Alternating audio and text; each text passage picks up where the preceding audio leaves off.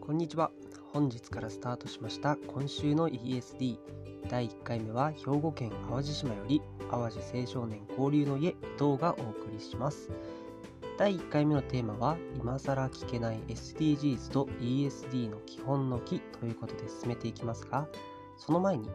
そもそも今週の ESD って何という人たちのために簡単にご説明をさせていただきます。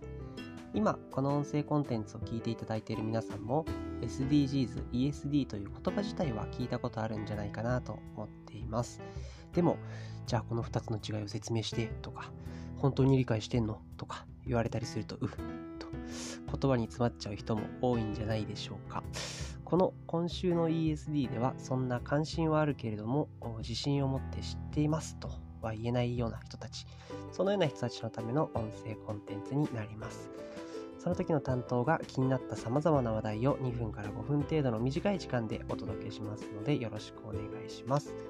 さて、前置きが長くなりましたが、今更聞けない SDGs と ESD の基本の木の話題です。これ、えー、聞きづらいですよね。しかし、えー、聞くは一時の恥、聞かぬは一生の恥という言葉もあるように、恥ずかしいのは一瞬ですから、えー、積極的に聞いていきましょう。一時の恥も許せないという完璧主義の方はあこっそり音声を聞いていただければバレずに知識を増やせますのでぜひご活用ください。端的にお伝えをいたしますと、えー、目標か手段かの違いになります。SDGs は Sustainable Development Goals の頭文字を取っていて持続可能な開発目標と訳されます。それに対し ESD は Education for Sustainable Development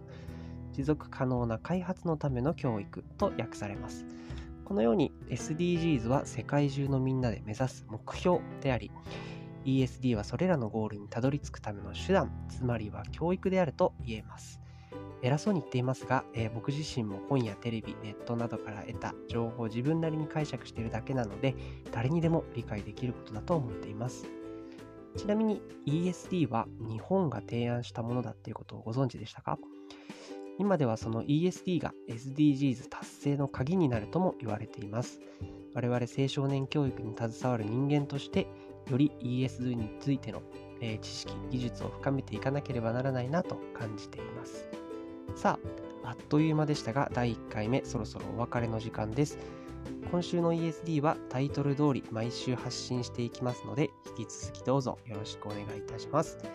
個人的には今後プラスチックとかカーボンニュートラルの話題なんかも取り上げたいなと思っています。